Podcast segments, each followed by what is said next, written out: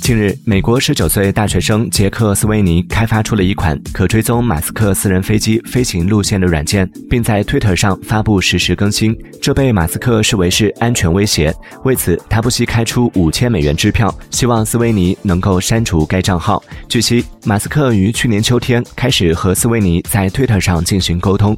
在了解到斯维尼如何通过美国联邦航空管理局的公开信息获取这些数据时，马斯克对斯维尼称：“空中。”交通管制系统实在太原始了。斯维尼告诉马斯克，希望将关闭账号的价格提高到五万美元。马斯克表示会考虑，但到目前为止，马斯克还没有给斯维尼打钱，账号也还在运营中。